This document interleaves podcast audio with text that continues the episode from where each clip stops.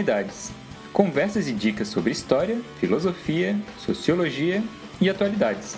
Se você for, não vai se arrepender. Olá, sou a Cíntia Silva, professora de redação da Oficina da Palavra, e este é o podcast sobre humanidades desenvolvida em parceria com o professor de História Marcelo Borré. Olá, Então, nosso programa tem como objetivo estimular o raciocínio crítico sobre os fatos e fenômenos sociais para que, a partir deles, nossos ouvintes compreendam os acontecimentos da contemporaneidade e enriqueçam o conteúdo de suas redações. Pablo Neruda já nos dizia que escrever é fácil. Você começa com letra maiúscula e termina com ponto final. No meio você coloca ideias. Simples assim, né? Dominar os mecanismos da língua portuguesa para expressar tais ideias é uma parte do trabalho. Mas e o recheio, o conteúdo dos textos? Como desenvolvê-los? Estamos em 2019 e já se passaram quase duas décadas do século XXI. Contudo, os atuais acontecimentos do Brasil, da América Latina e do mundo desafiam não somente a nossa compreensão, mas a de grandes teóricos e estudiosos de várias áreas do conhecimento. Como entender a velocidade das transformações e os desafios colocados à humanidade no nosso século? Nossa proposta aqui é analisar acontecimentos atuais a partir do fio condutor das ciências humanas, destacadamente filosofia, sociologia e história, para ler o passado, compreender o presente imaginar o que está por vir. Então, Marcelo, por onde podemos começar? O que estudar? Como estudar? é, eu, antes de mais nada, né, dizer que é uma, é uma experiência nova que a gente está desenvolvendo aqui e eu acho que vai ser uma, uma coisa bastante, ba- bastante profícua, bastante, vai ser muito bacana para todos que queiram ouvir, participar, debater, dentro, é óbvio, de, de, uma, de uma linha bastante propositiva, respeitosa é, e compreendendo é, a importância da ciência. Quando a gente fala em ciência, a gente sempre pensa em física, química, medicina, genética, e a gente esquece da, das ciências que lidam com as relações humanas. Principalmente que nos últimos anos, isso não é só no Brasil, é, mas a gente percebe também no Brasil, mas a Europa está assim, a África nem se fala, a América Latina, a gente tem hoje um, certo anti-intelectualismo muito presente no discurso, nos telejornais, nas redes sociais. É, então esse podcast vem ao encontro dessa necessidade da gente abrir uma discussão maior e explicar qual é o, o, o real papel, a importância da, no caso nosso aí, das ciências humanas, das ciências que tratam de vários âmbitos das relações humanas. Claro que a gente vai ter uma, uma, um foco maior na sociologia, antropologia e principalmente história. É, não tanto entraremos na psicologia, mas a gente vai sempre dar aí uns pitacos no, no, no, em toda a amplitude das ciências humanas. É, então, vamos começar percebendo, né, ajudando é, os nossos ouvintes aqui, que de modo geral são alunos ali do ensino médio, pré-vestibulandos e outros curiosos também que querem saber um pouquinho mais. É, qual seria a diferença, né, para a gente começar, entre ciência, filosofia e arte?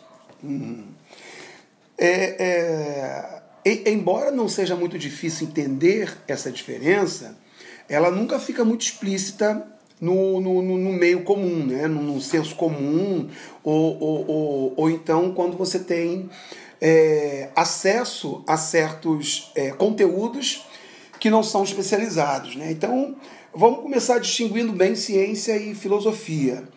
É, a, a- a filosofia é um pensamento especulativo racional, lógico, que é o pontapé para qualquer ciência. É, então, vou pegar aqui um exemplo bem simples. É, é, muitos biólogos não consideram Aristóteles o pai da biologia, mas no senso comum ele é considerado o pai da biologia, assim como Heródoto é considerado o pai, o pai da história. Né? Pelo menos em muitos manuais isso aparece. É, o Aristóteles ele começou desenvolvendo reflexões sobre a, a, a existência física.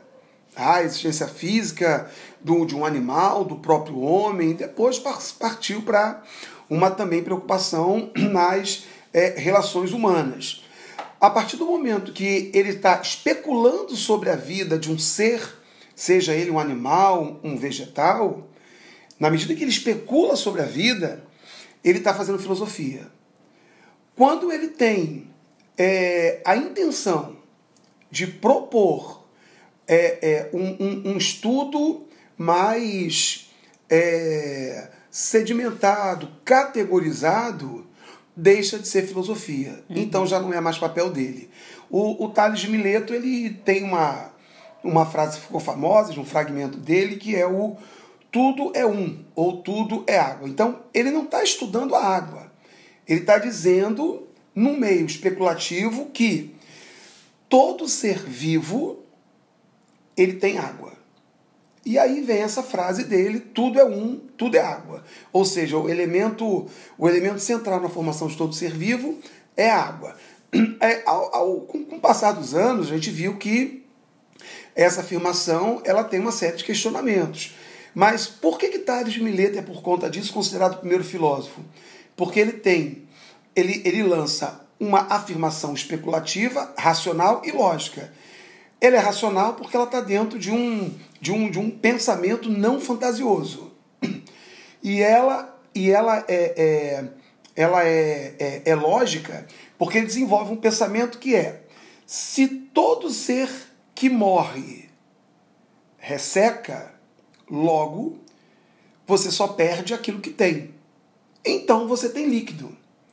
E o líquido que se conhece é água, mesmo que esteja misturado com outros líquidos dentro do corpo humano, é água. Então você, é, é, ele, ele não está fazendo ciência. Ele está dizendo que todo ser vivo, é, é, é, quando todo ser vivo tem um elemento único que, que, que, que o caracteriza, que é a água. Por isso ele é um dos. Por hipótese. Um, é, ele é chamado de monista de, de Mileto. Agora, se você vai investigar de forma, é, eu não diria mais criteriosa, mas menos especulativa, então você deixou de fazer filosofia e passou a fazer ciência. Então, voltando ao, ao Aristóteles, a preocupação do Aristóteles era justamente é, é, em refletir sobre o meio físico. Tá? Físico. Físio, é, physis é uma palavra em grego que significa natureza. Então, está é, é, é, ele está levantando hipóteses sobre essa natureza. A partir do momento que alguém pega uma dessas hipóteses e decide estudar, partindo de uma determinada lógica, aquela pessoa já está fazendo ciência. Então, se alguém diz assim, tá, então o sapo, é, o jacaré e o coelho, eles são animais. São seres vivos, sim, são animais. Sim, então agora eu quero estudar a diferença para eu poder categorizar o, o, o sapo e categorizar o jacaré e categorizar o coelho.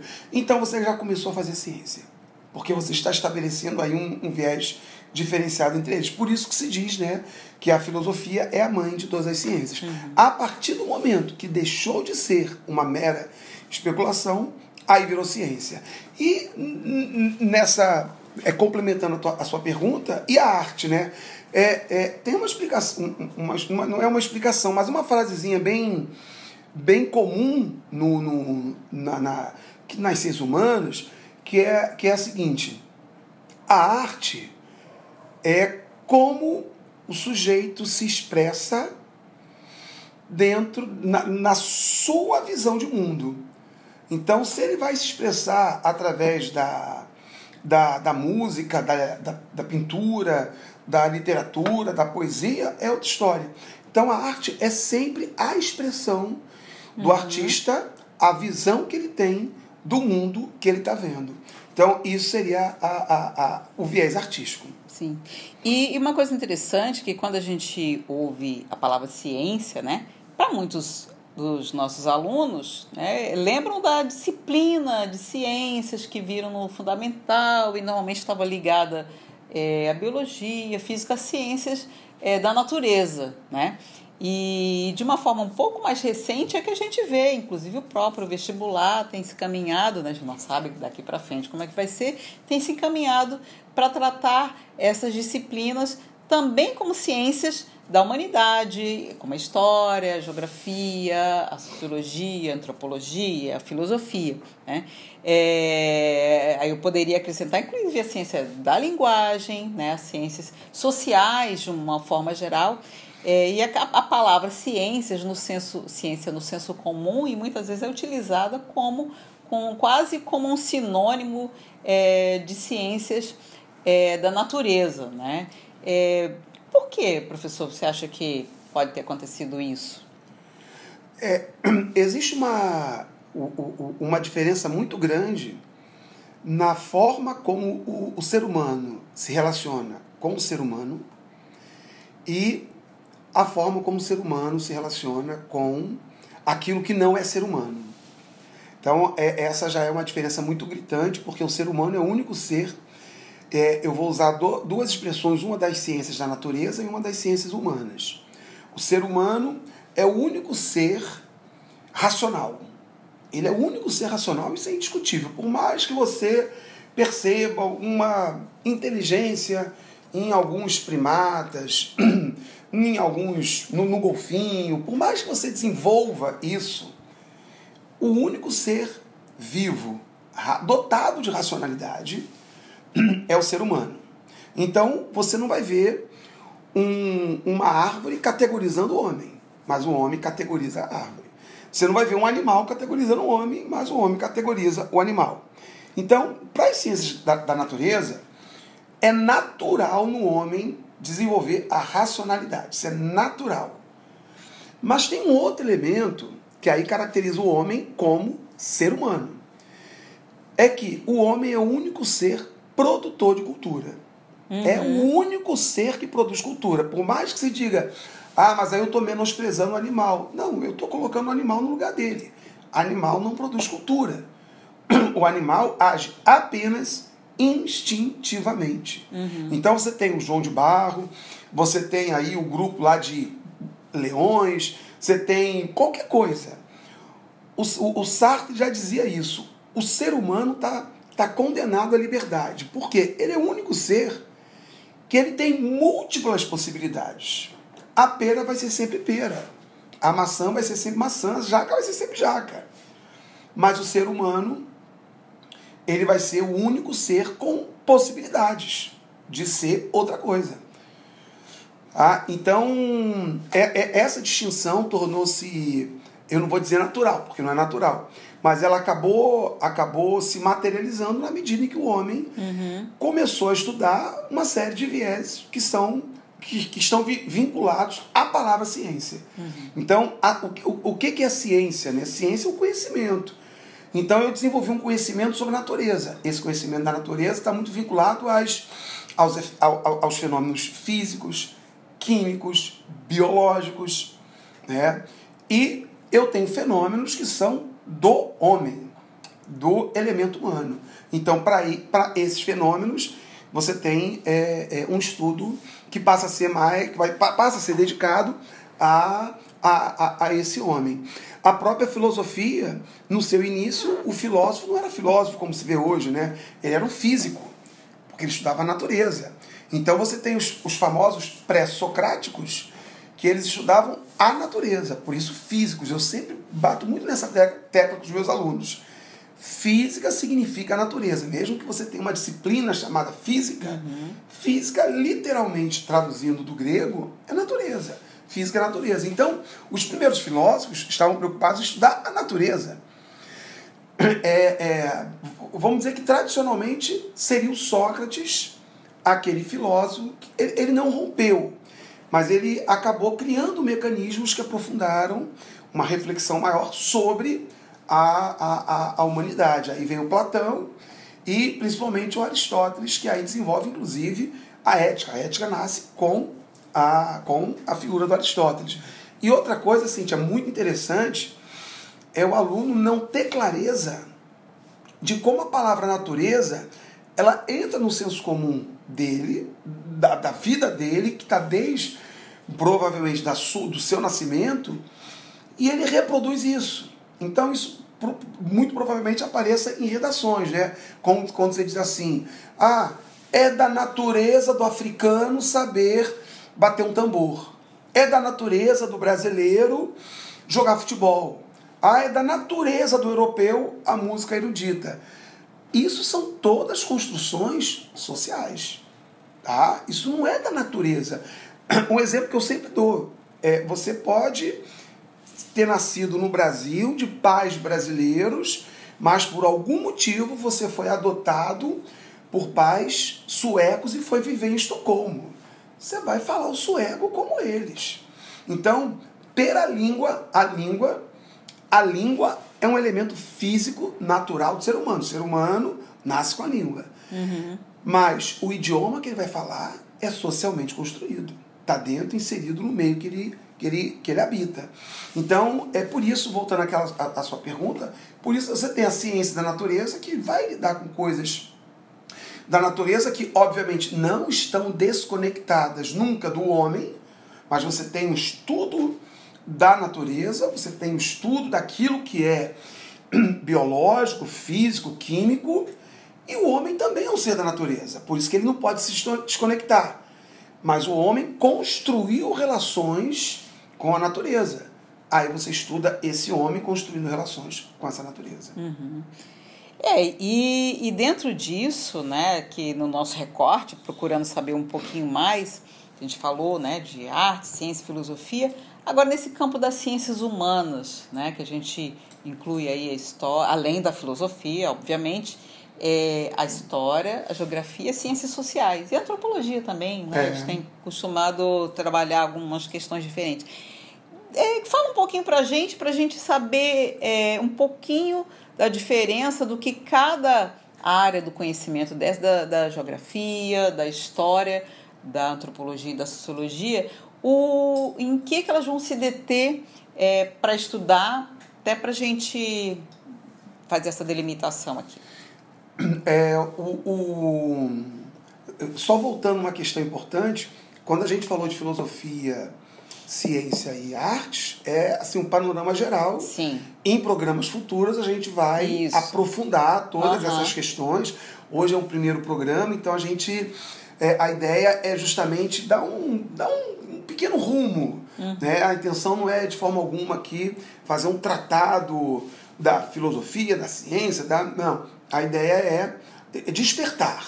Né? Eu, sempre, eu sempre penso que quando, a- quando a gente vai para uma palestra, a ideia da palestra nunca é aprofundar nada, é estar tá despertando.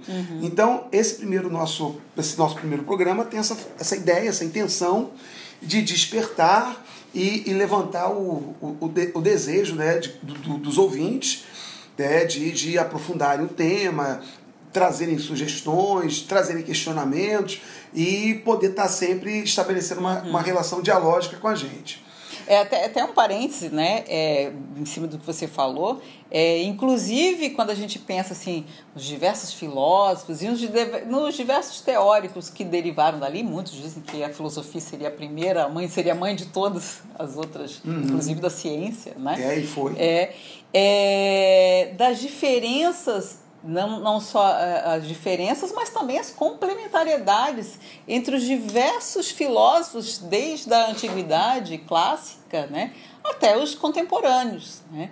É, e como um influenciava o outro né, e, e- e trazia, é, concordava com algumas coisas, discordava de outros, tinha cada um seus argumentos, e como isso influenciou na forma de interpretar o mundo, nos métodos de estudo, inclusive, das ciências. Né? Então, não, até para a gente chegar naquela coisa, não tem o certo ou errado, mas tem uma, uma diversidade né, de, de teorias que explicam, que se complementam, que se contradizem, né? Então, complementando isso que você falou. É, eu, eu vou então fugir um pouquinho do senso comum nas ciências, vou, vou, vou, vou ser um pouquinho mais pontual e didático, só para responder a pergunta inicial e depois a gente amplia para esse segundo questionamento. É, vamos imaginar que esses ramos das ciências, das ciências humanas, vamos imaginar que eles estejam, que eles sejam distintos, só para facilitar. porque o, o, o diálogo entre elas hoje é cada vez mais intenso. E há um. No, no, quase que não há um limiar entre o que, que é história, o que, que é sociologia, o que, que é antropologia. Mas eu vou, vou aqui tentar explanar de um jeito que, pelo menos, aquele ponto de partida fique, fique mais claro. Né? É, então, vou falar da minha ciência principal, que é a história, que é, que é a minha formação. É, a, a, a história, você trabalha com o, o, o, levantamento de uma série de documentos que hoje, inclusive, é, se valoriza muito as novas mídias, né? É, desde há um tempo atrás, filmes, rádio, cinema, é, é, é gravações de discursos, é, o que, a, a, por conta da tecnologia, no passado não se tinha. E hoje você já tem isso de uma forma mais, mais, mais clara. É, então, a, a história, a partir de uma série de documentos que você tem, que você vai levantando e que você vai interpretando, você vai lançando luz a fatos que ocorreram no passado. Então você tem, por exemplo, um exemplo bem simples, você tem um estudo tradicional da Revolução Francesa. Esse é um estudo que foi feito em base, na, é, é, baseado em documentos Vamos pegar lá historiadores do século XX para a gente não ir muito longe. É, esses estudos foram feitos em cima de documentações oficiais.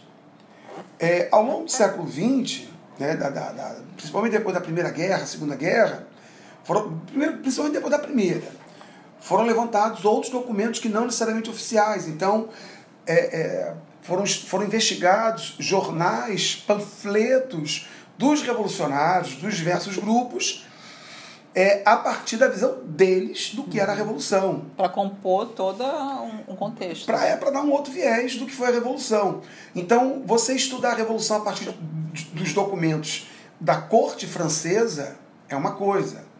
Aí você estudou documentos de quem chegou ao poder no processo revolucionário, que foi a burguesia. Aí você começa a estudar, é, é, é a, a, a, levantar documentos é, de quem esteve no, no olho do furacão da Revolução, mas do lado dos trabalhadores. Aí são outros documentos, outros panfletos, outros jornais. Aí você tem um documento, por exemplo, da era napoleônica, dele olhando a Revolução Francesa.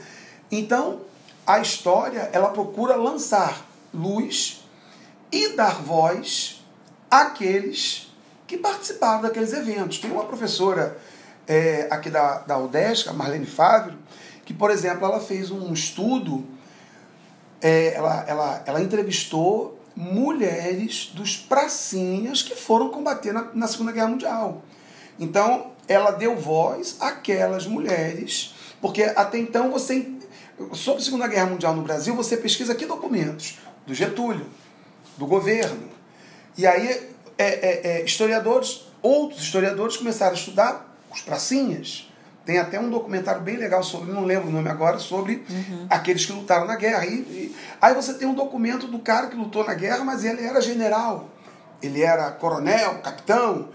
E aí você começou também a dar voz uhum. àqueles que eram sargentos, cabos, soldados, que é outra visão. E a Marlene acabou fazendo um trabalho sobre a mulher do Pracinha. Então a história, é, o historiador, ele faz esse resgate é, de dar visibilidade àqueles que não tiveram visibilidade. Então, esse é o papel, essa estaria, essa seria a inovação. Agora, é, um, um historiador, do nada, decidiu entrevistar essas pessoas, ou, de, ou, ou decidiu coletar material dessas pessoas, não, você teve um processo de discussão, de debate, é, um, um, um, processo muito é, minucioso do que, poderia, do que poderia ser um objeto de estudo da história, o que pode ser um documento de história. É, esse documento, ele pode ser fidedigno, não pode não ser fidedigno. A pessoa não traz ali os seus as suas Valores, paixões, é. o, o, as, as, suas relações, o calor, tudo. É, é, isso não pode estar envolvido? Pode. Mas aí você criou o quê? Métodos você criou é, um, um, um processo de análise que procura dar uma depurada nisso. Uhum. Mas aí, por outro lado, eu queria também apresentar uma coisa que para mim é muito importante, muito é, é, fundamental, é saber que, ninguém, que não existe imparcialidade. Uhum. Então, aquele general que fez um relato, aquele relato está coberto de paixões. Uhum. Porque é a visão dele de general, ele tem um posto. É, quando você entrevista um, um operário da, da fábrica tal, que participou da greve tal, ele também está carregado de paixões. Então, aí vem o, o, o depurar daquilo que você está fazendo. Nenhum trabalho historiográfico ele é perfeito. Mas nenhuma ciência é perfeita. É, vamos, vamos pegar a gente que viveu os anos 80, quando a medicina dizia que tal atividade física, tal alimento é o melhor para a nossa saúde. Nos anos 90 já foi outra atividade, já foi outra alimentação. 2000, outra atividade. Outra... Aí você começa a perceber que você tem uma série de estudos que são feitos e esses estudos trazem à luz outras interpretações. E aquilo que pode ser bom para um do ponto de vista da ciência, é, da, da biologia, da, da medicina, pode não ser bom para o outro corpo, porque os corpos são diferentes. Mas na história, o papel da história acaba sendo esse. Ele lança luz, ele lança metodologia, ele desvenda novos, é, novos atores e novas, é, é, novas fontes de história. Então, no campo da, da, da, da história como ciência, é isso. E isso é ciência por quê? Porque há um rigor conceitual, há um rigor metodológico e há um rigor no, na, na coleta de, de fontes. É, e, e, e aí eu acho que é uma coisa interessante, porque quando a gente está vivendo aqui a história, a gente está analisando os acontecimentos agora desse ano, dos últimos cinco anos, por exemplo, é, a gente, de uma certa forma, também está inserido nesses acontecimentos. Né? É, e aí, para você ter uma. É, um, ser um pouco mais não digo fidedigno, mas tem um afastamento histórico, precisa também dessa distância né, em relação ao fato. É, essa distância ao fato, ela, no- no- do meu ponto de vista, ela só é importante por um fator. Quanto mais distante você está, você consegue coletar mais informações, você consegue participar de mais debate. E você vê a coisa de uma forma mais ampla, né? mais ampla. Sim. É, então, por exemplo, no Brasil, quando acabou a ditadura militar, o Brasil foi o único país da América Latina que não teve a coragem de punir nenhum militar. Uhum. Nenhum militar foi punido pelas torturas e pelos crimes cometidos. Em qualquer país, qualquer país da América Latina, isso, Isso ocorreu. aconteceu. Qualquer país da América Latina, Guatemala puniu, El Salvador puniu, que são países, não, não menosprezando, é claro, mas são países menores. né, e puniram. O Brasil foi o único, único. Uhum. Isso Chile- tem consequências. E as consequências estão aí. Estão aí. Então, a gente, nesses 30 anos, é, ninguém levantou, ou poucos levantaram, efetivamente, essa, essa a lebre dessa punição que tinha que ser feita. E não houve. Então, o, o, o distanciamento temporal permitiu você perceber que foram cometidos crimes e que quem participou desses crimes saiu totalmente ileso desses crimes. Sim. Então, é, é, nesse ponto de vista, quanto mais distante, melhor. Mas não vamos cair naquela situação de que ah, daqui a 200 anos as análises serão melhores. Não necessariamente. Né? Mas é, nesse, ne- nesse aspecto, um certo distanciamento que possa que, que, que te permita ouvir, debater e conhecer o que outros estão pensando, falando, e é, é- acaba sendo muito importante. Nas ciências humanas, isso, isso faz uma diferença. Certo. E, e, e dentro disso, pegando a história, agora é, pensando aí nas ciências sociais, na antropologia. É, eu falei da história, Isso, né? é. Então a gente indo aí para. Eu, eu- com relação à geografia, eu prefiro deixar que um geógrafo fale, né? A gente vai convidar geógrafos para participar, então eu vou. vou eu, eu, eu prefiro que um, que um geógrafo fale com mais propriedade, porque é a, da- das ciências humanas é a, a, a única que eu não entro na, na teoria da geografia, né? na teoria Certo. metodológica da geografia, em pesquisas de geografia. Eu realmente procuro, acabo não, não me. Não é que eu me, não me interesse, mas Sim. Sim, há, há, uma falta de tempo e há uma necessidade maior nas outras De ciências. foco, né? É, é um foco maior. É, mas, mas vamos pegar aí a, a sociologia, né? A contribuição, por exemplo, que um, que um Durkheim é, deu à sociologia, também vou pegar aqui de um jeito mais bem, bem sim, simples para que se entenda com mais facilidade e despertar curiosidade nesse, nesse, nesse pensador. O Durkheim desenvolveu. é, bom, ele viveu uma época que era século XIX para o XX, e ali ele viveu o, o boom da industrialização na Europa. Tá? Então, o que, que o, o, o Durkheim percebe? É, ele estuda vários fenômenos sociais, e um dos fenômenos sociais que ele estuda é, por exemplo, o suicídio. E ele desenvolve um conceito que vai ao encontro daquilo que ele estuda, que é o conceito de anomia. Anomia significa patologia, né? Quando há, um- uma situação de doença naquele corpo social que ele analisa. Independente do viés que ele usa, do posicionamento que ele tem, por que, que o que ele fez é ciência? Porque ele, ele percebeu uma situação num contexto, numa área, afetando um determinado grupo de pessoas. Ele percebeu isso. Ele procurou dar uma resposta para isso. E qual foi a resposta que o Durkheim acabou dando? É, o índice de suicídios teria aumentado porque você está numa transição de uma sociedade feudal campesina para uma sociedade é, industrial urbana. Então essa sociedade feudal rural ela está se transformando, como você falou anteriormente. Anteriormente você falou isso. Quando você está no olho do furacão, você tem uma dificuldade em perceber.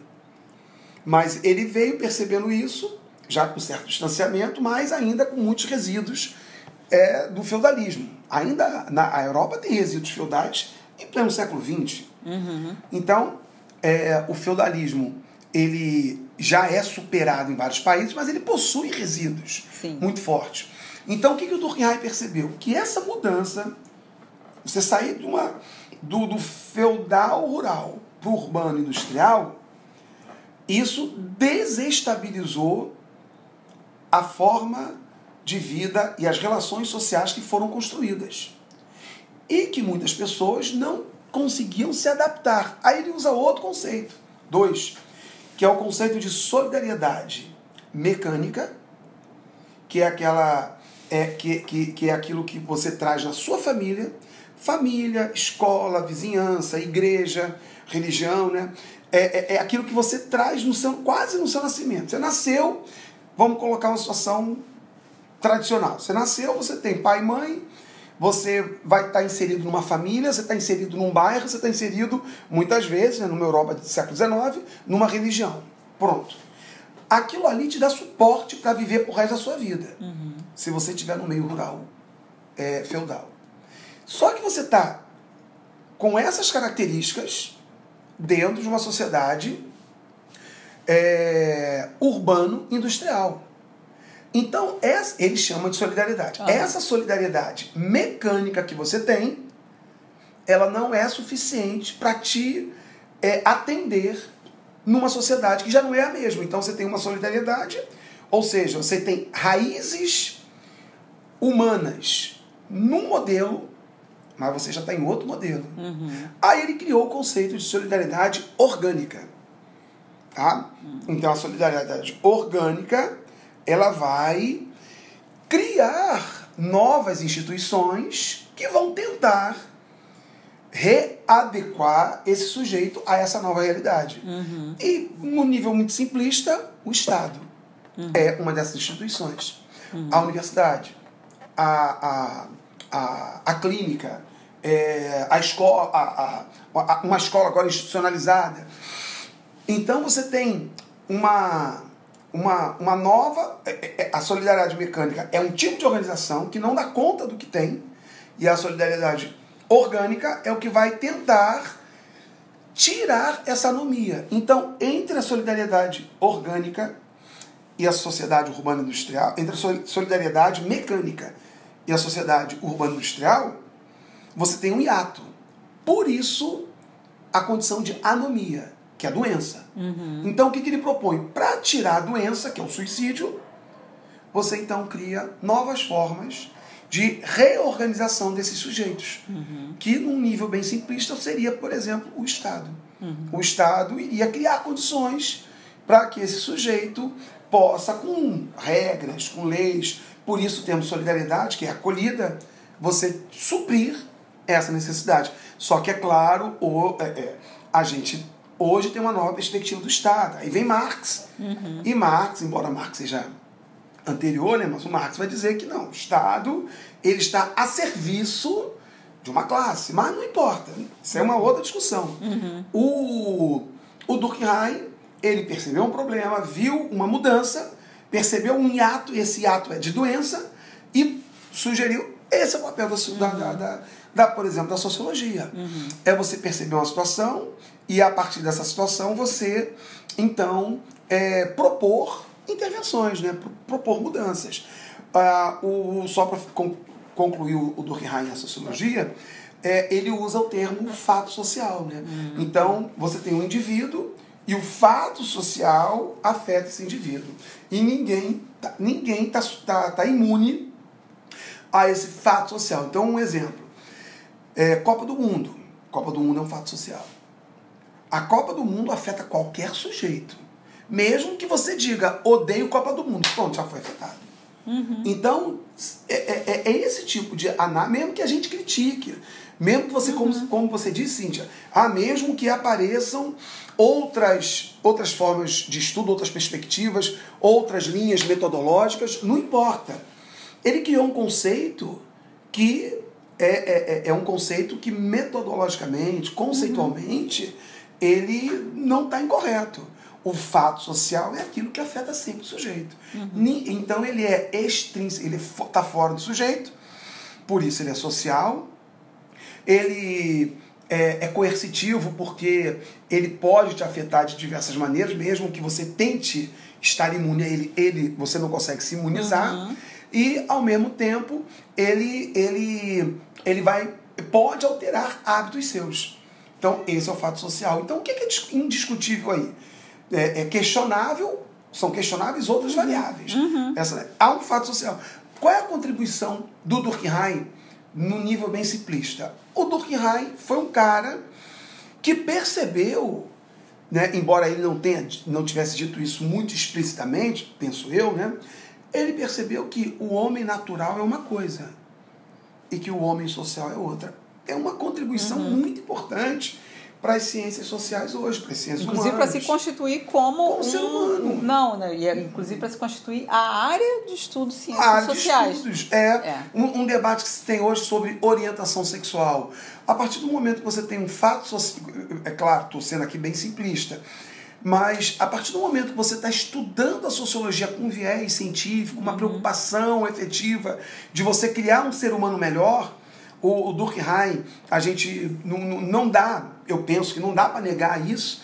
É- é- é- Ele não fez um estudo para, ah, vou sacanear a humanidade, vou. é, é, são contribuições Sim. que se traz, são contribuições que vão se consolidando. É, e e uma, um teórico, de uma certa forma, ele vai bebendo nessas fontes, aí a partir até de, de outros estudos também, ele vai dando caminhos novos, opções e, e soluções, ou nem digo soluções, mas interpretações e formas de estudo da sociedade diferentes também, né? É. Isso. É, o Max Weber, por exemplo, vai falar de ação social. Então ele vai dizer que a ação de grupos transforma a sociedade. Uhum. O Durkheim, não. A sociedade transforma o- o- o- os grupos. E o Karl Marx, que tem as duas teorias que são até hoje muito utilizadas, que é o materialismo é, dialético e o materialismo histórico, que são duas formulações sociais, estudos da sociedade, onde você é, percebe um outro viés de análise de transformação social. E- é- é- esse aí entendendo que há uma luta de classes constantes, constante. Essa luta de classes é o motor da história e vem o materialismo dialético, onde você tem o, o, o modelo dominante, por exemplo, o, eu sempre dou esse exemplo em sala de aula, o escravismo. É, o escravismo romano entrou em crise. Ele é a tese. Ele é o elemento A dominante. base, a base É a, ba- é a econômica. estrutura e- econômica daquela forma de organização. Só que ele entrou em crise. Aí vem invasões bárbaras, cristianismo, é, é, fim das conquistas de escravos. Vem uma série de fenômenos que são as antíteses. E disso que vai, é, é, que vai, que vão, vão, vão a- é, é, atritar, vai surgir uma nova coisa, que é a síntese. Então, essa contribuição também é fabulosa para você ver que as coisas vão mudando. Por quê? Porque você tem um elemento Pra estruturado É uma forma de compreender a sociedade. de compreender a sociedade. época, você é. estruturou algo, aquele algo entrou em crise e permitiu que elementos novos é, é, se apropriassem e constituísse uma coisa totalmente diferente. Então, são, essa é a contribuição da sociedade, da, da sociologia. Você permitir, você consegue entender que há mudança. Aí se a gente pega o Bauman hoje, o Bauman usa um termo que eu gosto muito, quando ele fala em modernidade sólida, ele usa um termo que eu uso muito em sala de aula com os alunos, inclusive, que querem fazer Zygmunt Bauman, né? querem, o Zygmunt Bauman, que querem fazer, reda, fazer redação. Ele usa muito o termo sensação de segurança. O Bauman não chegou à toa a, a palavra sensação. Então, nos anos 70, 80, até a minha dica cultural vai muito ao encontro disso, é, quem viveu aquela época tinha uma sensação de segurança, porque as mudanças eram muito mais lentas. Essa sensação de segurança, na modernidade líquida, se perdeu. Então você acha que o tempo todo as coisas vão estar mudando, porque a, a- a velocidade das transformações são muito forte, é muito rápida, é muito atuante.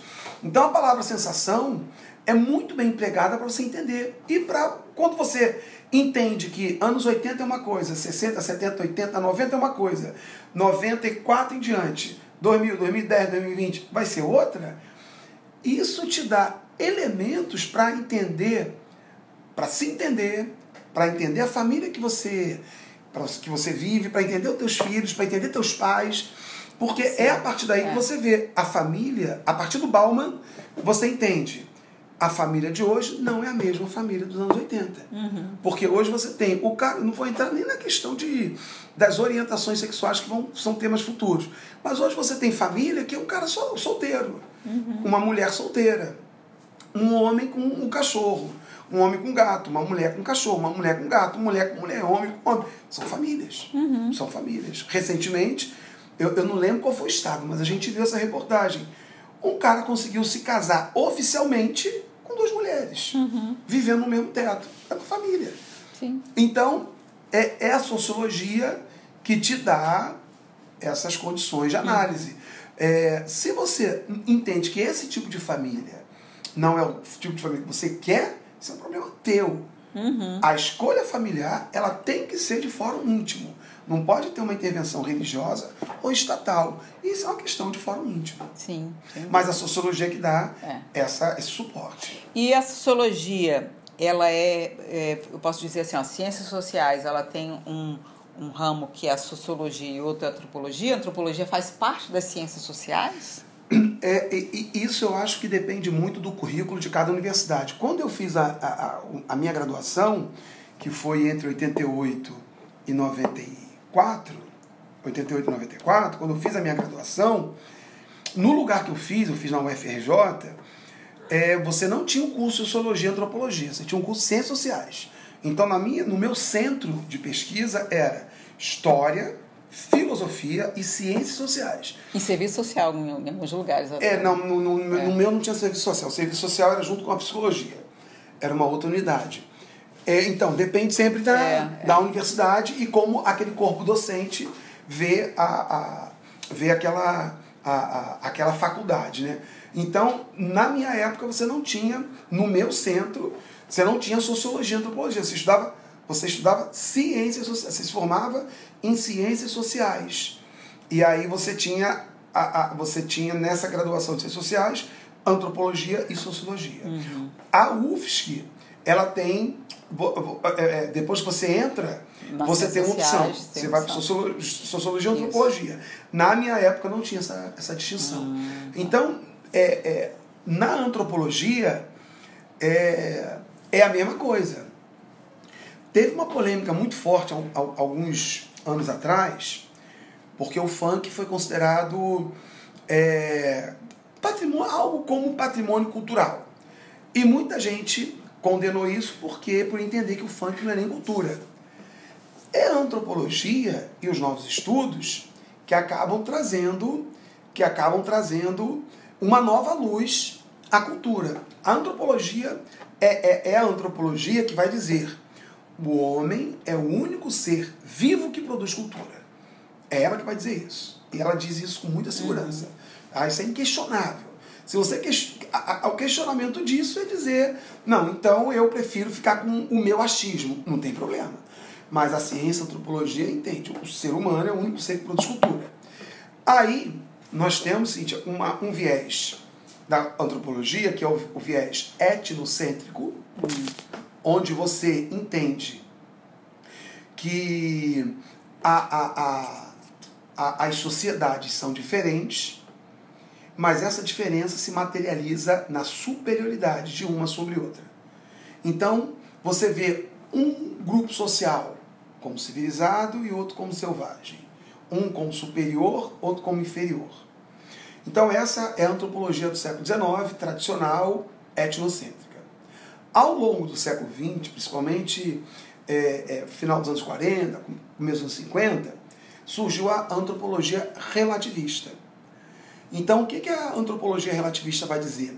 E é por isso que eu gosto de usar o, o- o- esse exemplo, porque ele serve para elucidar muito a importância da cultura. Ele vai, a, a- a antropologia relativista vai dizer que o que você tem, você não pode ter uma assimetria entre culturas. As culturas são simétricas, não são iguais. Até porque São- quem vai dizer o que é superior? né? Ninguém pode dizer o que é superior. Então elas são simétricas. Por quê?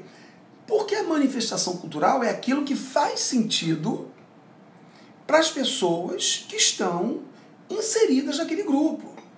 Então, por exemplo, quando o rock apareceu nos anos 50 na, na, na Inglaterra do pós-guerra, é, era muito mais fácil para um jovem, filho de um operário, ter uma guitarra do que um piano.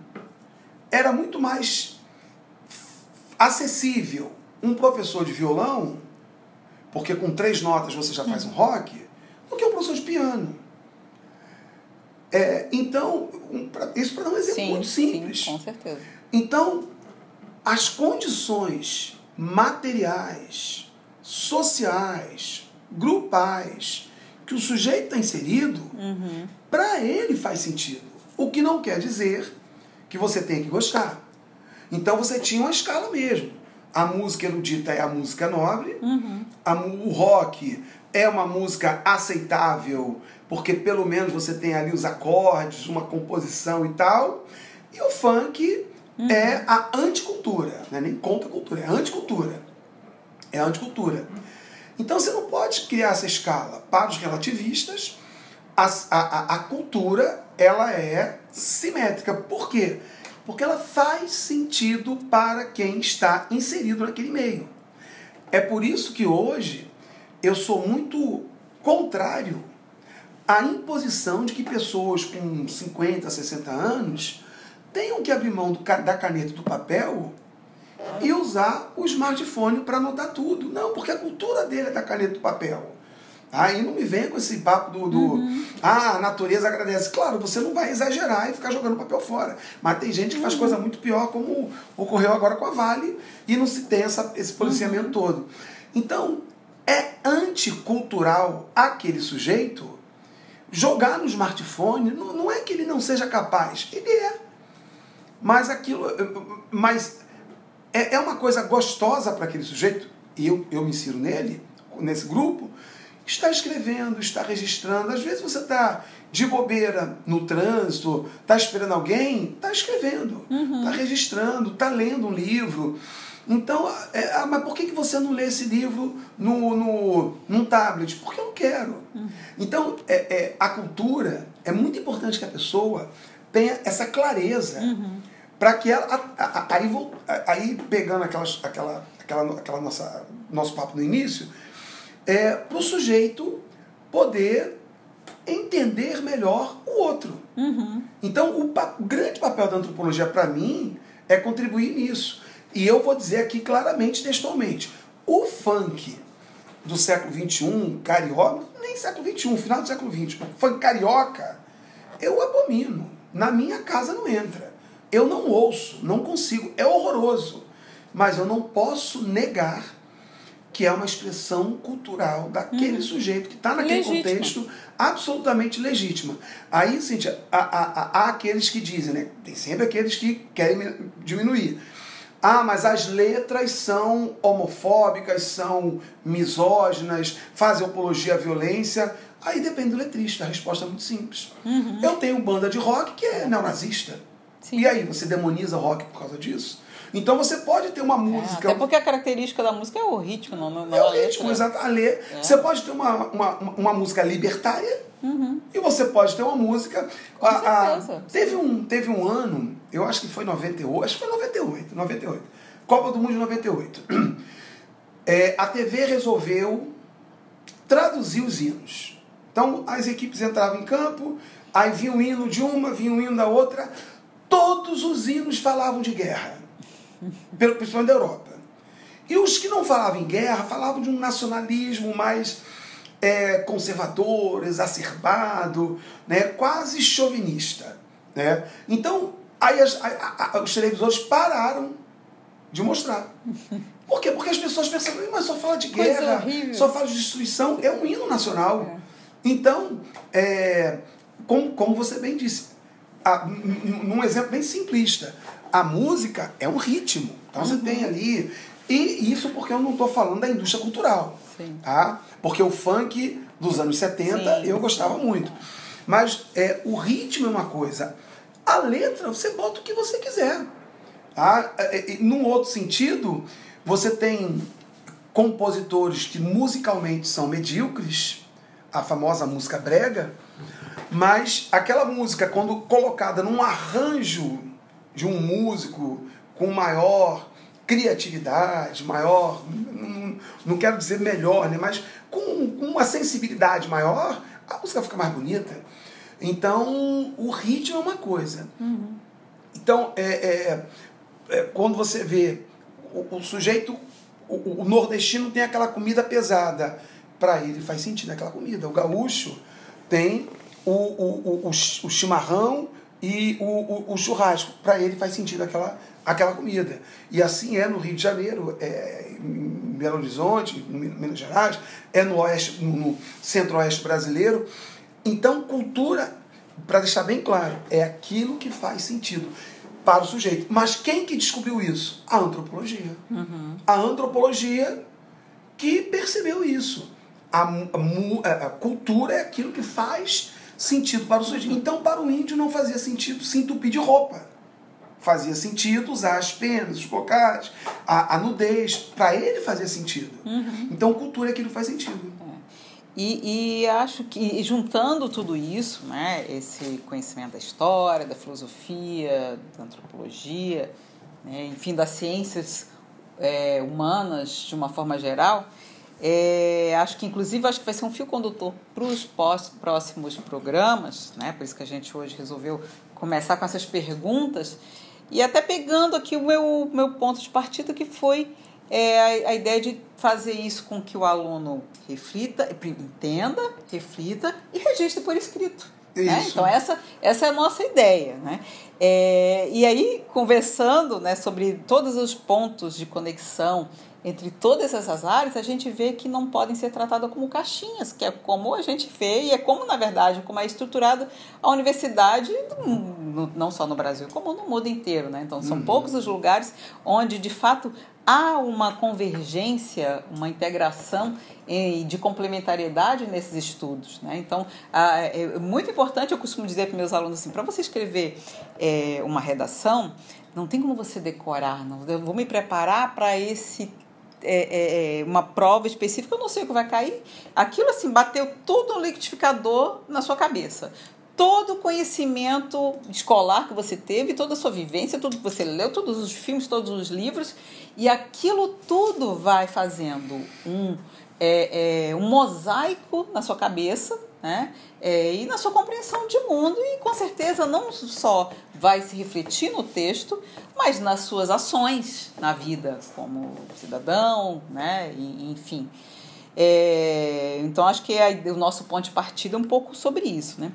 E aí me vem uma outra pergunta, que também eu sei que não é uma pergunta simples, e a gente eu acho que vai responder ao longo de vários programas, né? Que é uma, uma centelha, que é assim, quando eu penso em sociedade, eu costumo me perguntar, e até pensando no que você falou, você falou da sociologia, e a gente vai perceber que até esses próprios conceitos culturais também são históricos, ou seja, depende da época em que viveu, do lugar em que aquele grupo viveu, das condições materiais que eles viviam, das condições geográficas em que eles viviam. Então tem uma série de fatores da própria natureza, né? E aí a gente também quer trazer é, o, o, outros estudiosos aqui de, das ciências da natureza também para ver como elas se relacionam e se intercalam com a vida do ser humano, né? E aí eu fico pensando assim, o que, que mudou? O que, que permanece? Né? É, será que nós estamos hoje pensando, né? Tem, tem visto muita gente né, é, se questionando sobre isso. Estamos no limiar de alguma mudança significativa na história, porque tem determinados momentos são pontos de. Às vezes é um fato, a mudança não deu, se deu naquele dia, mas aí foi um fato que marcou como se chegasse a um ápice. Né? Então a gente está vivendo um momento na história, né? a gente pode analisar depois alguns fatos aí é, pensando sobre isso, né? mas ao mesmo tempo eu percebo coisas que, que permanecem de muito tempo, é, às vezes só mudando o meio como elas se expressam, né? É um tema que a gente vai voltar quando a gente pensar na questão das novas tecnologias, né? Como as pessoas se relacionam hoje com as redes sociais, com a internet, a gente vê, é, todo mundo fala da, velocidade, tudo mudou, mas tem alguns comportamentos que permanecem. Eles só mudaram de lugar. Eles se expressavam na pracinha da, da sua cidade ou eles se expressam no ambiente virtual. Né? É, então a pergunta é essa. E, inclusive, é, eu já vi uma frase que eu gosto bastante, que todo mundo traz dentro de si um pouco do seu avô mas também um pouco do seu filho, mesmo que você ainda não tenha sido pai ou mãe, né? uhum. né? seus filhos dentro de você. Então você tem o futuro, você tem o passado dentro de você, né? É, e o futuro também dentro de você ali em germe, né? Então o que, que você acha assim, né? É, Para a gente começar a pensar hoje sobre isso, o que mudou, o que permanece e será que a gente está começando um limiar de mudanças assim? mais significativas, não só de aparência? É, o, o, esse termo é um termo muito valioso para a história. É, quando a gente fala em mudanças e permanências. E eu aí eu gosto muito do, do trabalho que foi desenvolvido pela Escola dos Análises, análise, é, ali no, no mais entre a Primeira Guerra e a Segunda Guerra Mundial. Um dos historiadores que eu mais gosto estava ali, o Mark Bloch. E a Escola dos Análises é uma escola que ela, ela fazia estudos de grandes temporalidades. Então, essa sua pergunta é bem ampla e muito bem dito, né? Não é para responder hoje, mas do ponto de vista da história, tá? o que, que acontece? É, mudanças e permanências a gente é, percebe e verifica o tempo todo. E aí, por que, que eu falei em grandes temporalidades? Porque as grandes temporalidades é que garantem, né, é, permitem que a gente perceba essas mudanças. Vou voltar assim, ao exemplo que eu dei, que para mim, quando eu descobri isso, a minha aula melhorou bastante. Eu fui descobrir isso já dando aula, né? não como estudante de graduação. Um dos períodos da história mais difíceis de trabalhar em sala de aula é o feudalismo. Porque o aluno associa feudalismo, que foi um período, em tese, de mil anos. Vou colocar aqui a divisão histórica tradicional. Ele, ele, ele, é, é, ele tá, ele, o feudalismo está inserido na Idade Média, e a Idade Média vai de 476, 476 que é do Império Romano, a 1453, que é do Império Bizantino, então são mil anos, dez séculos. E para o aluno, o feudalismo começou ali e terminou ali, naqueles mil anos. Daí eu gostar de usar o termo, é, é, eu gostar da, da, da grande temporalidade. Porque o feudalismo, na verdade, ele se consolida no século IX, com a queda do Império Carolíngio, que está inserido já no meio da Idade Média, já está na Idade Média. E na Segunda Guerra Mundial, você ainda tem resíduos feudais na Europa. Segunda Guerra Mundial. A gente fala muito de Revolução Russa, que a Rússia, Rússia era semi-feudal, está corretíssimo, mas você tem resíduos feudais. E se você, se você for bem chato, até posteriormente a isso você encontra resíduos feudais, a características feudais. Então, ali dentro você teve fenômenos de mudanças rápidas, mas retrocessos, ou pelo menos retornos, porque o retrocesso passa uma ideia mais é, ideológica, né? Então você tem mudanças e retornos, mudanças e retornos. Então, uma grande mudança que aconteceu, uma ferocíssima mudança, foi a Revolução Francesa. Mas todo mundo esquece, ou a maioria esquece, que a primeira Revolução Burguesa ferocíssima, muito mais longa que a francesa, foi a inglesa. E a Revolução Inglesa acabou um século antes, exatamente um século antes, 1689. E a francesa, 1789. Então a Revolução Inglesa, que começou no século XVII, ela tem aí, entre idas e vindas, vamos colocar aí para resumir, né, uns 40 anos, quase 50, 45 anos, ela foi a primeira tentativa de chegada ao poder da burguesia. E nesses 40 anos de Revolução Inglesa houve mudanças e permanências. Mudanças e permanências.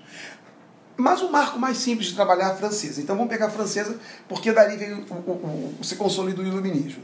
Então você tem a Revolução Francesa com o avanço iluminista, ou as mudanças iluministas, mas de repente você tem um certo retorno a algumas práticas que distanciavam do iluminismo. Aí você tem o Napoleão, que avançou em alguns aspectos no iluminismo e recuou em outros. E aí você tem o fim da era napoleônica, que é um recuo total, que é o famoso Congresso de Viena. É um outro recuo. Então, recuo em todos os sentidos: político, econômico, comportamental. Uhum. Então você tem, num, num, num espaço entre 1789, início da Revolução Francesa, a 1815, vou, vou, vou botar 1830, Revolução de 30 na França, você teve avanços enormes na direção do iluminismo e recuos enormes na direção do absolutismo. Uhum. Essas são as mudanças e permanências. Uhum. Em que momento. E, e, e, olha que a França viveu a Revolução de 30, 48 e 70. Inclusive tivemos a famosa Comuna de Paris, uhum. quando comunistas tomaram o poder por dois uhum. meses na França. Uhum. Tomaram o poder em Paris, França não, Paris, por dois meses. Então, essa, essa, esses avanços e retrocessos, essas mudanças e permanências, vamos colocar como marco 1789. Em que momento houve uma certa estabilidade nisso? A partir do maio de 68. Olha o tempo que eu estou dando. Uhum. 1789 1968. Alguns vão, vão dizer uhum. final da Segunda Guerra, não tem problema. Mas entre a Segunda e 68, houve, a, a, Paris viveu um novo momento de uhum. turbulência. Uhum. Então, a partir de 68, a partir de 68, houve aí uma, vamos dizer assim, estabilidade que vai até o iníciozinho dos anos 90. Só para você ver, assim, como é, é, essas mudanças e permanências pegam temporalidades muito grandes. A França viveu 89, 68, né, 1700, 1900, 200 anos. É praticamente o que o Brasil tem de uhum, independência. Uhum. Tá? Então, pegando, como você perguntou, né, esse é o ponto de vista uhum. histórico. Uhum.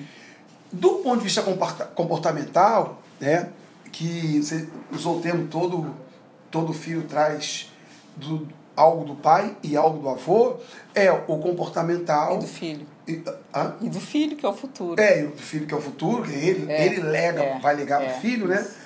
É, é, é, e aí você entra num, num campo que você envolve tanto a sociologia quanto a psicologia, até a psicanálise. Uhum. Mas vo- você tem essa. esse, esse, esse- você, tem você tem mudanças, mas você tem permanências. Isso para mim é muito nítido pela faixa etária que eu trabalho. Então você tem mudanças em vários aspectos e em outros tantos aspectos você tem é, permanências. Por exemplo, eu tenho um- um- dois alunos, homens, que são um casal. Então, do ponto de vista da constituição familiar, é, há, há, há uma mudança clara. Mas eles têm uma relação monogâmica. Então, eles trazem isso. Da, e, e, e aqui não há nenhum juízo de valor, apenas uma constatação. Eles construíram, por um lado, um tipo de família, que é uma família é, é, de, de dois homens, é, mas tem uma relação monogâmica. Então você traz coisas da tua família e você também promove mudanças nessa tua relação que você está tendo. Isso, isso é é uma coisa muito, muito frequente no ser humano.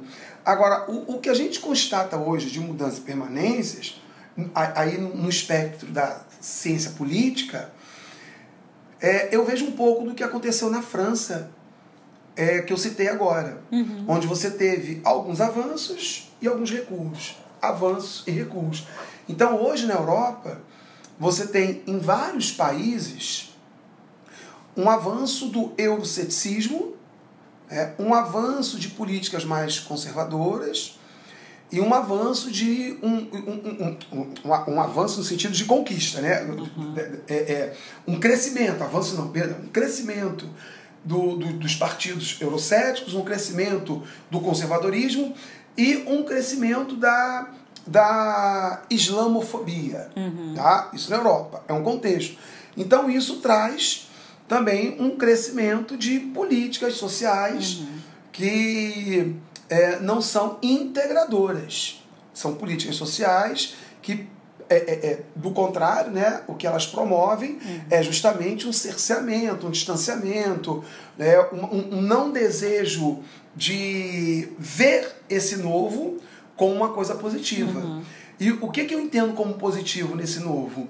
É, é o, o- a, a, a luta das, da, da, da, da comunidade LGBT, das mulheres, dos trabalhadores, dos negros, do, do- dos grupos religiosos, das, nas suas diversas matizes.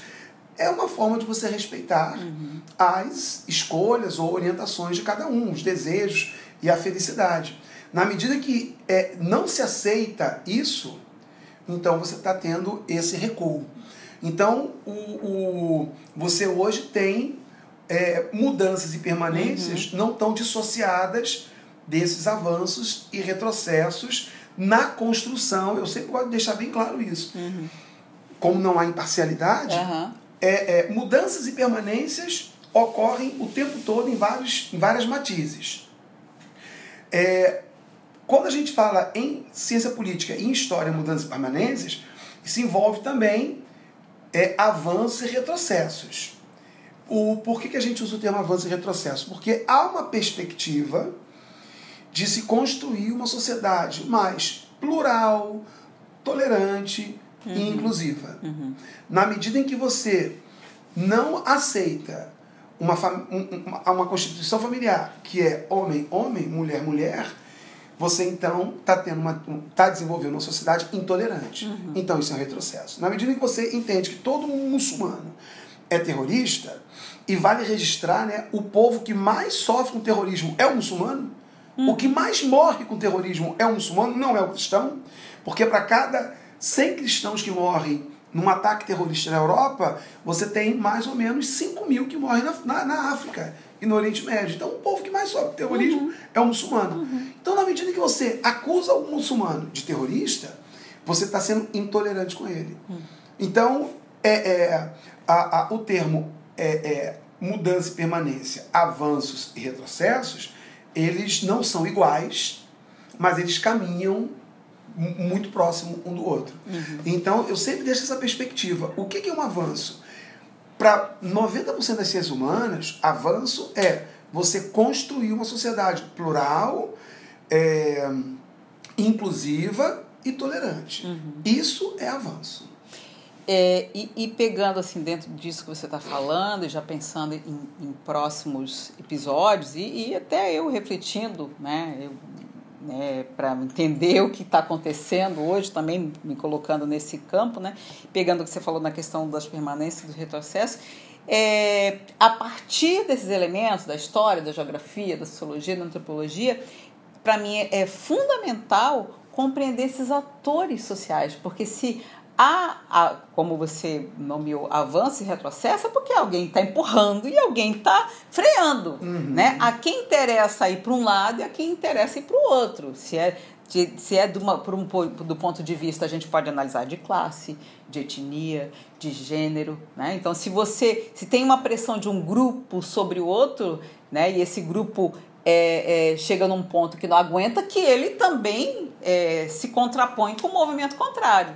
E aí, dependendo da força que ele tem para o outro retornar, e aí tem uma série de, de fatores que a gente pode trazer depois conceitos como ideologia, né, a própria questão do Estado e, e mecanismos é, que, que estão também por trás desses avanços e retrocessos, fora, fora além da questão própria objetiva e material, como é, das guerras, né, guerras explícitas né, e das guerras implícitas. Então, assim, são, é, a gente está jogando aqui uma série de elementos que a gente, para buscar compreender é, o nosso mundo né, presente, não só é, nós como professores, mas também como cidadãos, né, de, de- colocados aí nesse meio, né. É, nossa, é muita, é muita coisa assim para a gente falar. Mas, mas, é, né?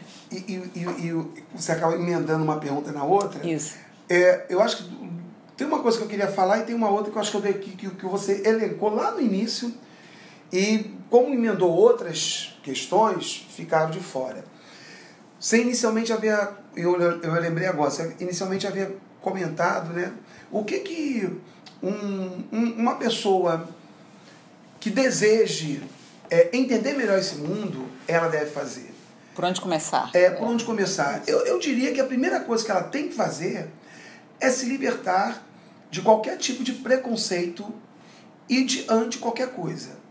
É, e principalmente ter uma visão é, mais apurada daquilo que está sendo colocado e menos apaixonada.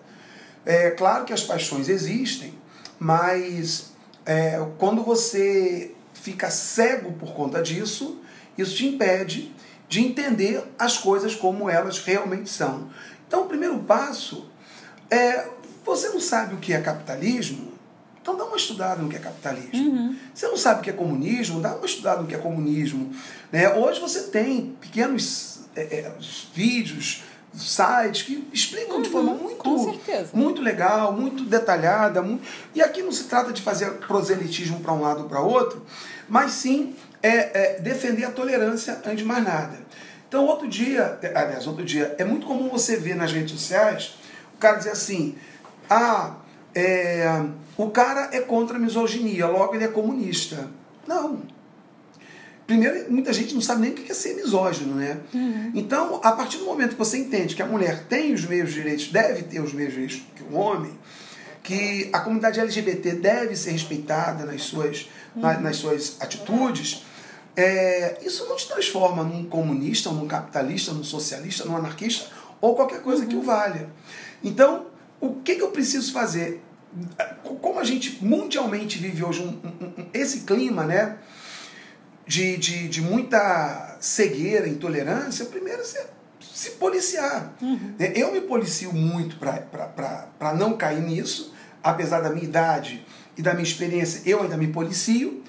E aí você pode partir para algumas leituras que, que podem te ajudar a entender isso. Então você tem aí, e eu acredito que hoje você consiga encontrar na, na, ou na estante virtual, ou na internet, gratuitamente, aquela famosa coleção O Que É. Né? Então você tem aquela coleção Ah, O Que É Bomba Atômica. Aham, da da Que editora é- Brasiliense, Da Brasiliense. é, o é. que é, é descolonização afrasiática. O que é Guerra Fria.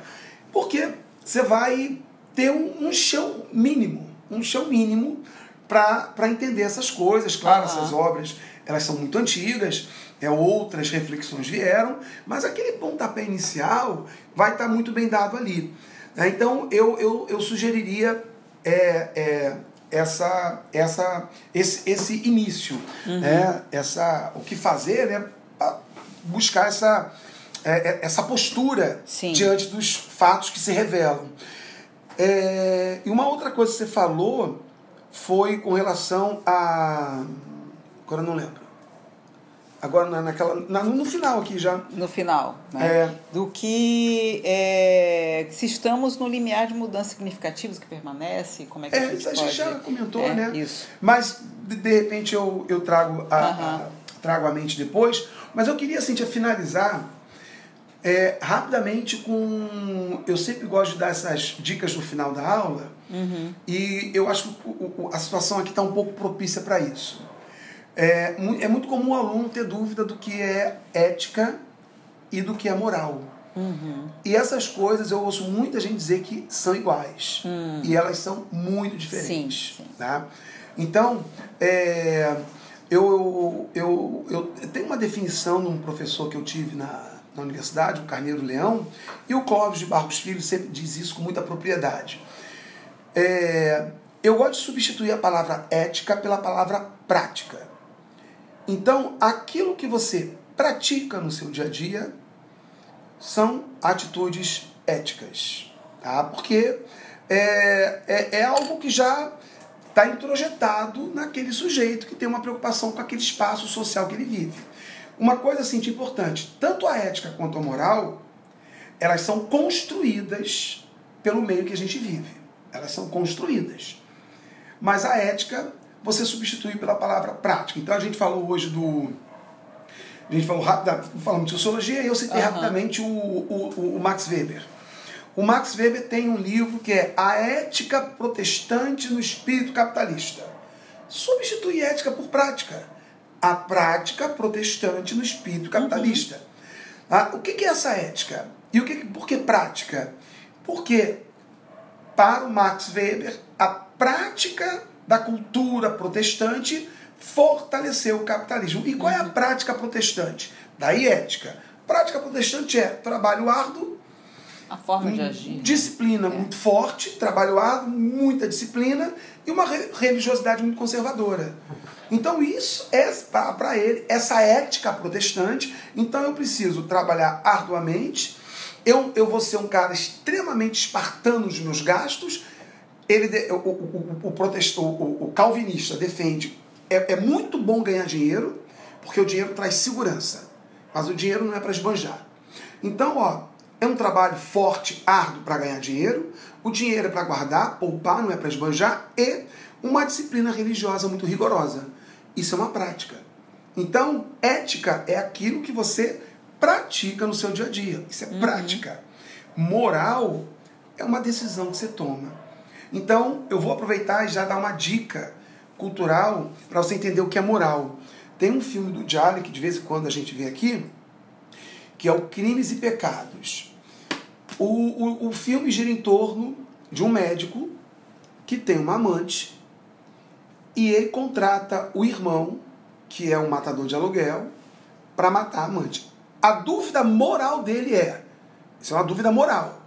Eu devo matar esta mulher, que é minha amante, ou eu devo convencê-la de não falar com a minha esposa? Porque é, é, é, é, ele não é colocada outra situação para ele. Então, é, é, como esse filme é muito velho, eu vou dar o spoiler. Ele toma uma decisão moral. Ele decide matar a amante. Isso é uma decisão moral. A decisão moral é aqui, a moral é aquela decisão que você toma no seu fórum íntimo. Então a ética é uma prática diária. E moral é aquela decisão que você toma de forma muito mais pontual. Você não decide todo dia se vai matar uma pessoa ou não. Então eu brinco com os meus alunos e digo assim, ó, quando você toma a decisão de escolher uma carreira, eu não gosto de falar profissão, é uma carreira. Você tomou uma decisão moral. A ética é o que você pratica, porque a, a, a, a ética, embora seja uma palavra polissêmica, né, adquiriu vários significados, o Aristóteles, que é o seu criador, ele vai dizer: o sujeito só pode ser avaliado como ético quando ele morre. Para Aristóteles. Claro que o mundo mudou de lá para cá, mas ele, quando ele está no final da vida, já velho, é quando ele pode ser avaliado como ético. Mas por que ele só pode ser avaliado como ético quando ele está próximo da morte? Porque aquela comunidade vai ver o quanto ele disponibilizou a sua qualidade de trabalho, aquilo que, eu não gosto de usar esse termo, mas para facilitar, aquilo que ele nasceu para fazer. Ah, eu, eu sou um exímio carpinteiro. E eu me dediquei à carpintaria por toda a minha vida. Ao morrer, eu sou aquele cara, é um cara ético. E daí nasceu o termo ético. Então, ética são práticas, vivências diárias que você está praticando, desenvolvendo. Yeah, Moral yeah. é uma decisão que você toma. É uma decisão que você toma.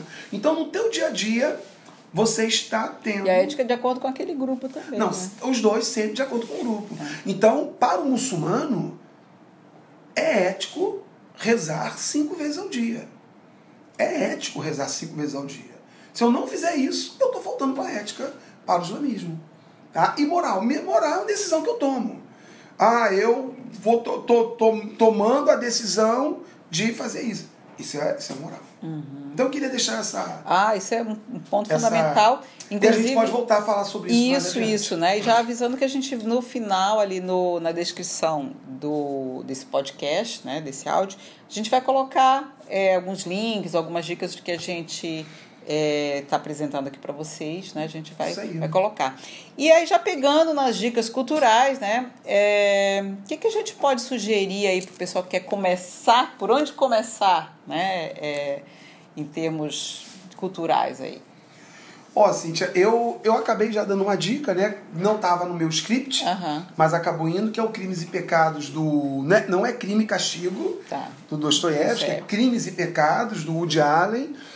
Eu acredito que esse filme esteja no streaming. É só ver a, é só, é só, é só ver a, a. Como é que é, é a tradução em inglês, esqueci como é que é. Se bobear, encontra até no YouTube. YouTube, é. Você encontra no YouTube, que é um filme bem antigo dele. Então, esse filme, Crimes e Pecados. A gente comentou o filme que a gente viu há pouco tempo, né? Que é o Infiltrados na Clã. Isso. Tá? O Infiltrados na Clã fala aí de tolerância.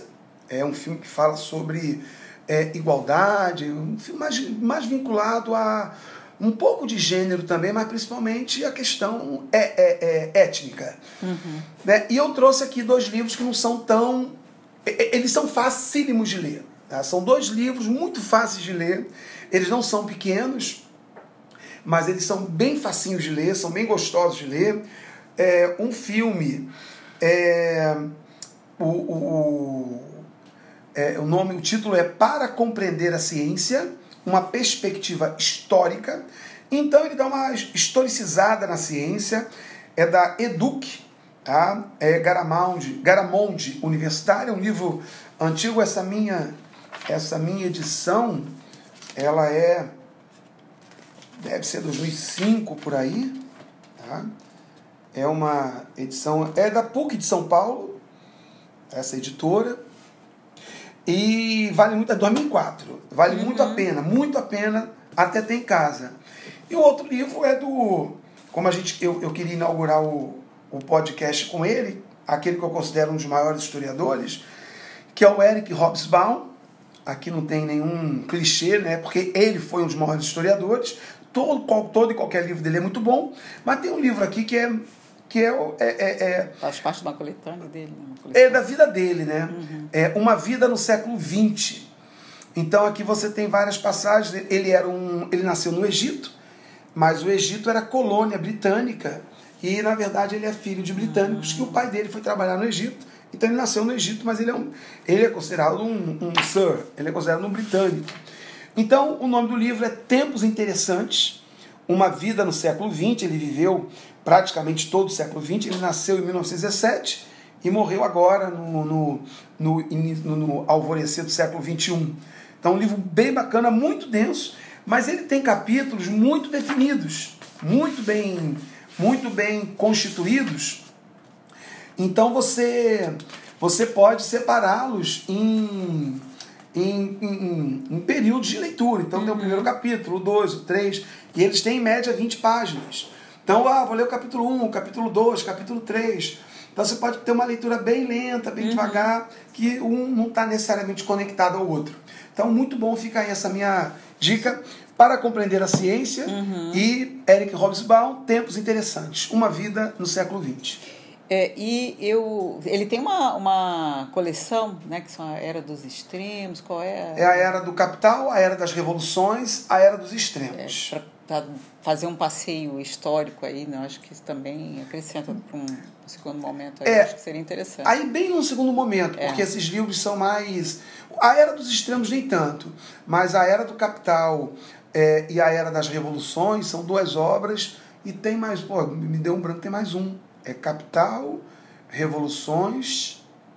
Capital, Revoluções, agora não estou conseguindo lembrar o outro. Depois a gente coloca. Mas eles são. Deu um branco total agora. Na verdade, são quatro.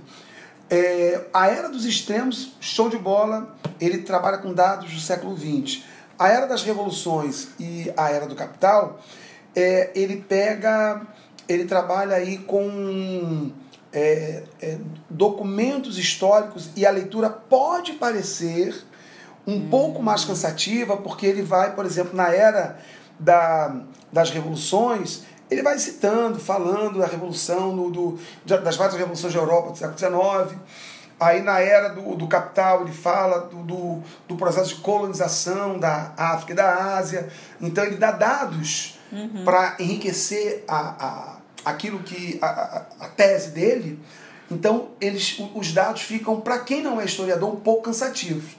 Então eu sugiro que a era dos estre... que a era do capital e a era das, das revoluções que sejam, que sejam lidos um pouco mais adiante, a não ser que você já seja um, sim, sim. um leitor é, é, é, ávido por saber, ou então uhum. um, um leitor mais aí não, aí vai, vai embora. Sim. Mas eu fico com esse aqui primeiro. É, legal. E, e eu, eu vou só acrescentar aqui, né? Acabei, a gente estava conversando antes, eu lembrei desse de um filme, né? É, um filme inglês que chama Eu, Daniel Blake, que é de 2016, ah, né?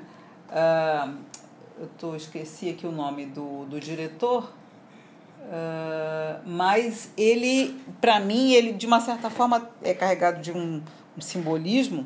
Né? A história se passa é, com um jovem senhor na Inglaterra atual já, é, e de uma certa forma tem uma série de elementos ali né, que já trazem um pouco ali da, de uma forma mais explícita de uma Europa mais decadente, de uma série de problemas que antes eram mais conhecidos nos países ditos de terceiro mundo, né? Uhum. É, e que agora chegam com toda a força aí nos países centrais aí do, do globo. Né? Então, uhum. e da, da mesma forma tem outros filmes com histórias semelhantes no, nos Estados Unidos e aí na Inglaterra, como o berço do capitalismo, é muito emblemático por conta disso e mostra a trajetória de um homem, de uma certa forma, para mim simboliza essa, esse ponto de virada para a gente pensar um pouco aí da, da vida contemporânea e tudo que envolve todos os aspectos históricos, sociológicos, econômicos e não, por que não,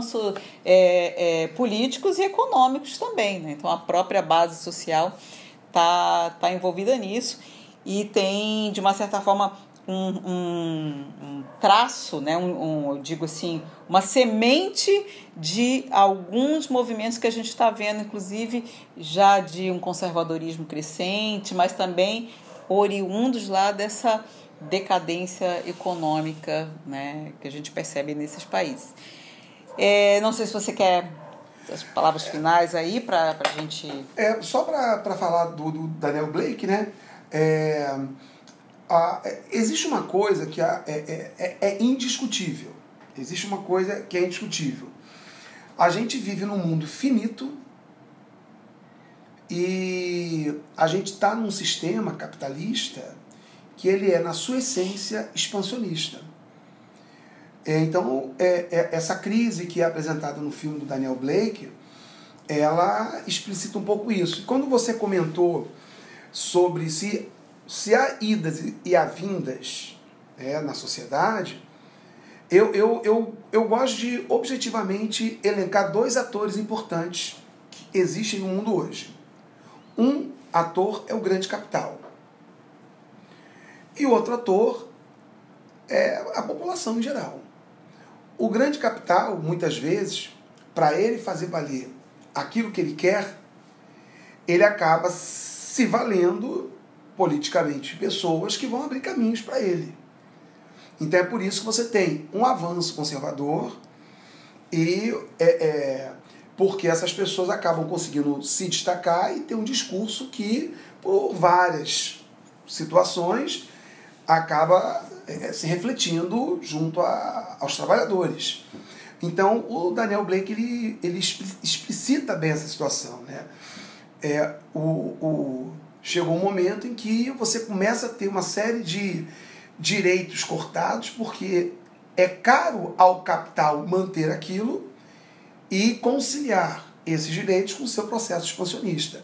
Então, essa é a grande, a grande questão colocada, né, naquela, voltando àquela, àquela, aquele, àquela temática que você trouxe anteriormente. Sim, sim. Então, o Daniel Blake é legal para ver isso. É um cara que se ilude com algumas coisas e que, na verdade, está tudo muito explícito. Sim. O que a gente precisa é ter esse faro mais apurado para saber para onde caminhar. Isso. E eu queria, assim, te aproveitar e. é, é, é, é, não lembrei, não. Eu busquei aqui na internet. É, os livros do Hobsbawm são A Era dos Impérios, que eu não falei, Tá. A Era das Revoluções, A Era do Capital. Esses são os clássicos dele e, bem posteriormente, ele, ele lançou a Era do. A Era do, dos Extremos. Extremos, Isso. né? É, então, a era do capital, a era dos impérios, que é quando você constrói os, o, quando você constrói o imperialismo, quando os países africanos e asiáticos são dominados pelos, pelas potências centrais. Também, né, isso, a era do capital é a expansão do capital sobre o mundo e a era das revoluções. Como eu falei, são livros maravilhosos, mas é uma leitura mais, mais densa, mais densa. Então, é isso aí. É um baita começo. É, é um baita começo. É. Eu prometo que o próximo vai ser um livro mais Sim, tranquilinho. Sim, sim, sim. É, então, é, é isso, né? É, em breve, a nossa, nossa ideia, né? Em breve, está de volta, né? Com o segundo programa dessa série, né? É, pra, e a gente quer entender, né? E quer compartilhar com você, né? Mais sobre os acontecimentos atuais e sempre com esse olhar, né? A gente quer é, reiterar, reiterar aqui que o nosso nosso público-alvo, digamos assim, são os estu- jovens estudantes né, de ensino médio, é, pré-vestibulandos e, por que não, pessoas que querem também, que pararam, né, estudaram há muito tempo, né, ou outras áreas, e querem, também estão um pouco atônitas, perplexas com o que, estão, com o que está acontecendo, que pareciam que já tinha um modelo do que tudo que iria acontecer, e que, na verdade, né, a gente está buscando é, tá fazendo novas perguntas, buscando novas respostas. Né? Então a gente quer também deixar aqui para vocês é, que vocês podem enviar as sugestões de perguntas né, para o e-mail que vai estar aqui embaixo. Né? E não deixe, deixe, não deixe de assinar o nosso podcast para acompanhar as novidades que, que virão por aí. Né? É. Bom dizer a peri- a periodicidade, né, o Cíntia também, né? É, então assim, a nossa ideia é fazer é, pelo menos a cada três semanas, semanas. né? Então a nossa ideia é, é essa. Já estamos aqui com um roteirinho de muitas questões aqui que a gente pensou tudo que pode ser tema e contemporâneo e por meio desse fio condutor da, das ciências humanas para ajudar a entender um pouco o assunto, né? É, como esse, esse, o de hoje foi o primeiro, né? E as, as aulas ainda não começaram, a gente Provavelmente a nossa ideia é fazer a cada três semanas, né?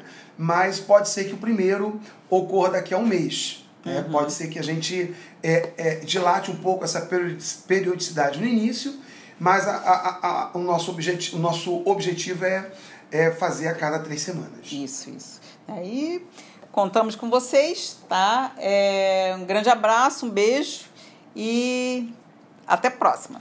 É isso aí. Grande abraço, beijo e até a próxima.